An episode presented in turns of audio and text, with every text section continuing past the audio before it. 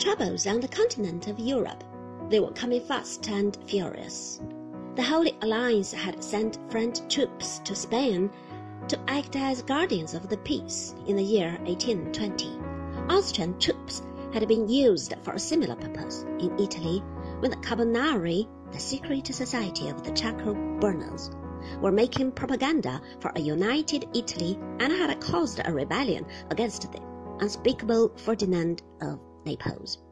Bad news also came from Russia, where the death of Alexander had been the sign for a revolutionary outbreak in St. Petersburg, a short but bloody upheaval, the so-called Decabrist Revolt, because it took place in December, which ended with the hanging of a large number of good patriots who had been disgusted by the reaction of Alexander's last years and had tried to give Russia a constitutional form of government.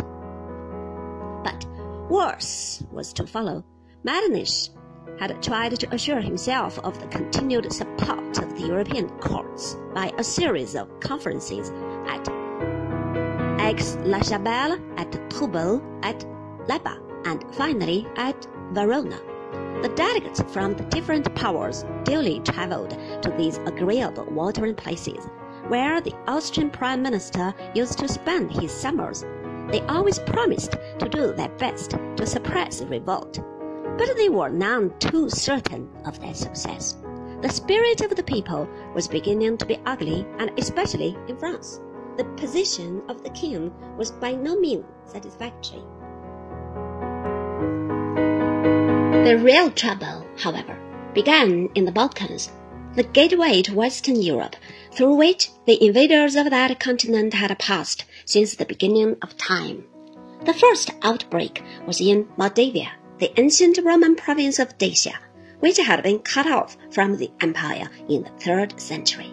Since then, it had been a lost land, a sort of Atlantis, where the people had continued to speak the old Roman tongue and still called themselves Romans and their country Romania.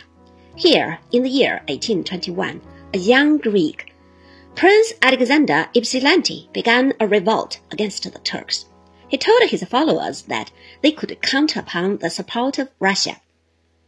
But Metternich's fast couriers were soon on their way to St. Petersburg, and the Tsar, entirely persuaded by the Austrian arguments in favor of peace and stability, refused to help.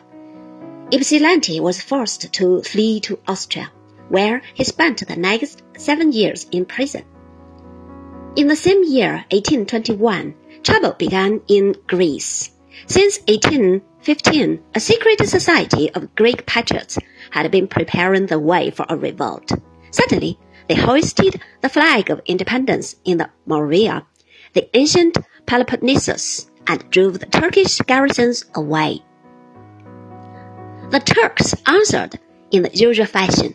They took the Greek Patriarch of Constantinople, who was regarded as their pope both by the Greeks and by many Russians, and they hanged him on Easter Sunday of the year 1821, together with a number of his bishops. The Greeks came back with a massacre of all the Mohammedans in Tiflis, the capital of the Morea, and the Turks retaliated by an attack upon the island of Chios, where they murdered 25,000 Christians and sold 45,000 others as slaves into Asia and Egypt.